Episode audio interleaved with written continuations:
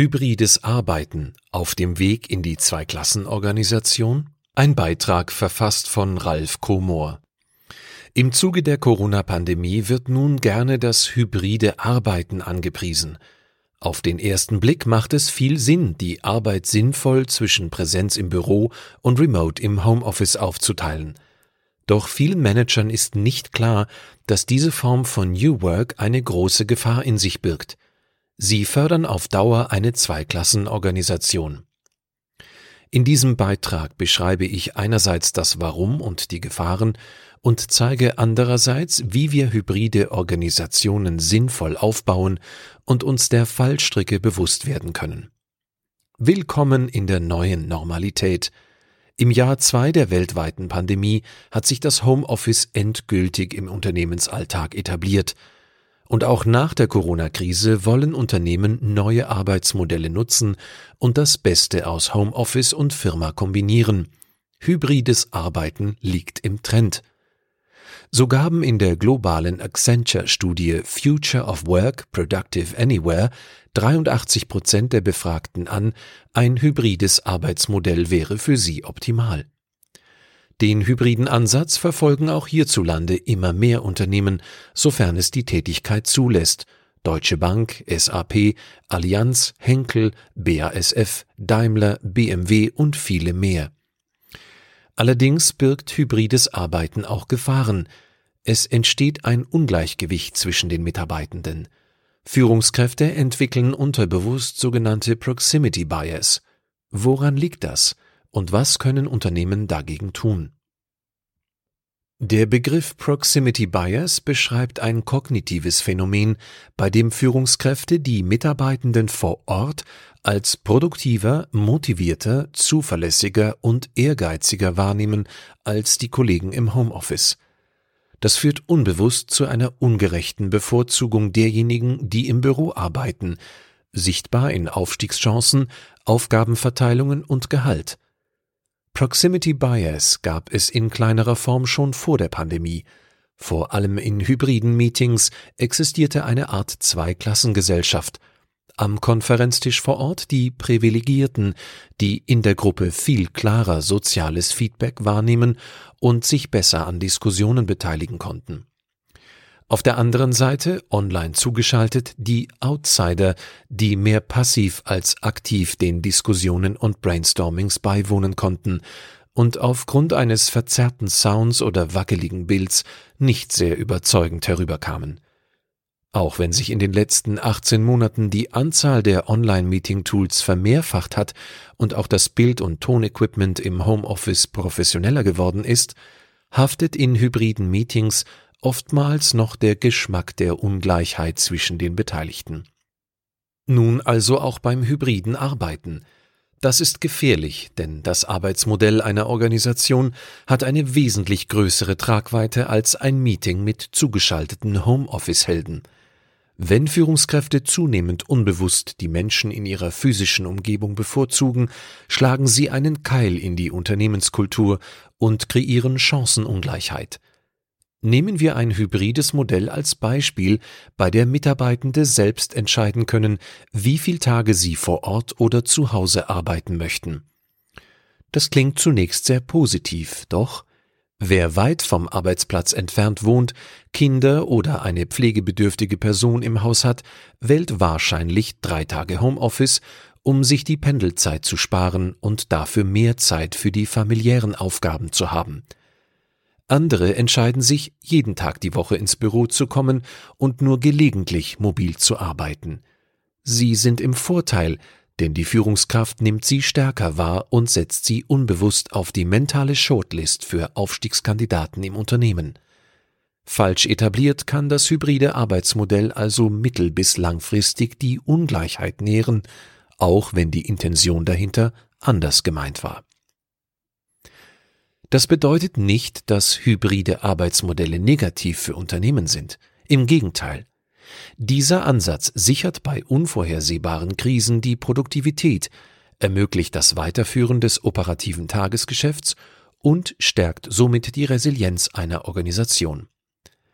Allerdings sollten Verantwortliche die Umsetzung eines hybriden Arbeitsmodells richtig planen und die Gefahr des Proximity Bias beachten.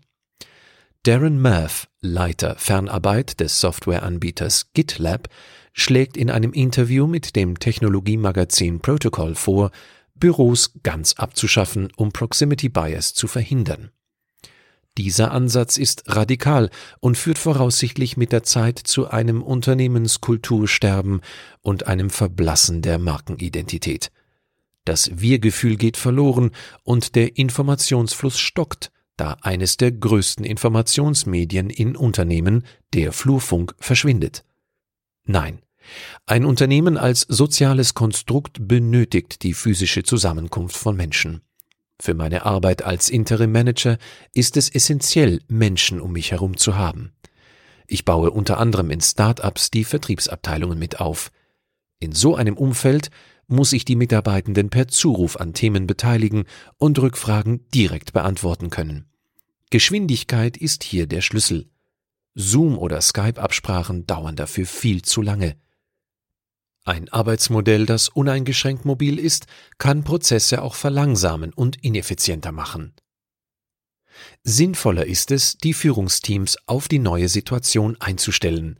Eine hybride Organisation muss anders geführt werden als eine nur analoge oder nur digitale Organisation. Wenn das allen Verantwortlichen klar ist, können sie eine Struktur schaffen, die tatsächlich das Beste aus zwei Welten miteinander verbindet, ohne in ungleiche Silos, in die A-Mannschaft und die B-Mannschaft zu zerfallen. Folgende fünf Schritte könnten ein erster Ansatz dafür sein. Ein Bewusstsein für Proximity Bias in den Führungsteams schaffen, gleiche Entwicklungschancen für alle aufsetzen, das Teambuilding stärken, einen ergebnisorientierten Workflow etablieren, ein Regelwerk für hybride Meetings festlegen. Erstens. Ein Bewusstsein in den Führungsteams schaffen. Natürlich ist jede Führungskraft bemüht, frei von Vorurteilen professionelle Entscheidungen zu treffen. Mit Blick auf den Arbeitskontext ist das nicht nur wünschenswert, sondern gesetzlich vorgeschrieben. Wer das Allgemeine Gleichbehandlungsgesetz, kurz AGG, auch Antidiskriminierungsgesetz missachtet, hat mit entsprechenden Konsequenzen zu rechnen. Proximity Bias werden von den Führungskräften aber nicht bewusst wahrgenommen. Und das macht die Sache so gefährlich. Darum ist der erste Schritt, ein Bewusstsein bei den Führungsteams für die Thematik der Proximity Bias zu schaffen. Ob im Rahmen eines Trainingsprogramms, Workshops oder einer Informationsveranstaltung – nur wenn dieses Bewusstsein da ist, sind Führungskräfte in der Lage zu erkennen, wann sie gerade jemanden unbewusst bevorzugen. Sie können ihr Verhalten reflektieren und in einer nächsten ähnlichen Situation anders handeln. Damit bewahren sie die Balance und die Gerechtigkeit im Team. Doch auch die Mitarbeitenden sollten mit der Thematik sensibilisiert werden und sich klar machen, der coole Job aus dem Homeoffice kann auch seine Probleme mit sich bringen. Wer zu 100% remote arbeitet, kann leichter von den Vorgesetzten übersehen und unwillentlich übergangen werden. Einigen Arbeitnehmern ist das auch schon bewusst. Einer Umfrage von CNBC und SurveyMonkey zufolge fürchten 52 Prozent der Befragten, dass die KollegInnen in der Firma in Zukunft bessere Karrierechancen haben werden als die aus dem Homeoffice. Zweitens. Gleiche Entwicklungschancen für alle aufsetzen. Mitarbeitende wollen sich weiterentwickeln. Aufgabe der Führungskräfte ist es, die unterschiedlichen Potenziale ihrer Mitarbeitenden zu erkennen, zu fördern und fordern. Bei hybriden Arbeitsmodellen ist das eine Herausforderung. Die Proximity Bias spielen auch hier mit hinein. Es ist wesentlich einfacher, diejenigen Leute zu fördern und zu fordern, die nahe bei mir als Führungskraft sind. Um auch die Potenziale der mobilen Mitarbeiter zu erkennen, ist ein intensiver Austausch mit ihnen notwendig. Führungskräfte sollten in hoher Regelmäßigkeit hybride Meetings aufsetzen, in der sie alle Beteiligten miteinander arbeiten lassen und auch hybride Projektteams zusammenstellen. Außerdem sind digitale Einzelgespräche wichtig, um zu sehen, wie die Menschen mit den Aufgaben und Zeitvorgaben aus dem Homeoffice umgehen – so gewinnen Führungskräfte ein Gesamtbild ihrer Mitarbeitenden, können die individuellen Potenziale abbilden und dann gezielt jede einzelne Person fördern, egal von wo aus sie arbeitet. Drittens. Das Teambuilding stärken. Wer seine KollegInnen nur über den Bildschirm sieht, entwickelt neben der physischen Distanz auch zunehmend eine soziale Distanz. In einem hybriden Arbeitsmodell sollten Verantwortliche versuchen, diese Distanz zu überbrücken, indem sie das Wir-Gefühl der analogen und digitalen Mitarbeitenden stärken. Wenn alle als eingeschworene Gruppe einem Ziel entgegenarbeiten, ist die Motivation und die Effizienz im Team wesentlich höher, als wenn jeder als einsamer Wolf agiert und viele Kolleginnen nicht einmal sieht. Es ist hilfreich für die Identifikation mit dem Team und dem Unternehmen, wenn die Kolleginnen regelmäßig physisch zusammentreffen, ob im lockeren Arbeitskontext oder als Aktivität außerhalb der Arbeit. Austausch im direkten Kontakt stärkt das soziale Band der Gruppe. Viertens. Einen ergebnisorientierten Workflow aufsetzen. Führungskräfte können Proximity Bias umgehen, indem sie stärker projekt- und ergebnisorientiert bewerten. Es sollte egal sein, wer von wo aus an einer Aufgabe arbeitet, solange die Deadlines eingehalten und die Ziele erreicht werden. Wer sich am Ergebnis orientiert, erkennt schnell, wer die High-Performer sind und kann die physische Nähe oder Distanz zum Team dabei ausblenden. Fünftens ein Regelwerk für hybride Meetings aufsetzen. Zuletzt gilt es, die Zweiklassengesellschaft der Privilegierten und Outsider in hybriden Meetings zu vermeiden.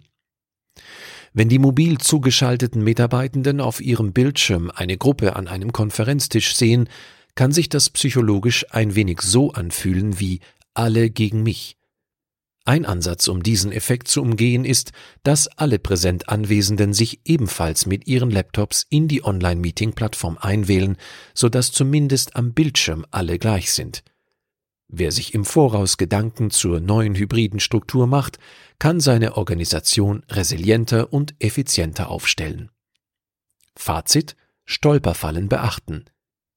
Hybrides Arbeiten bringt in der neuen Normalität einige Vorteile mit sich – Allerdings verändert dieses Arbeitsmodell auch die Form der Zusammenarbeit und Interaktion im Unternehmen.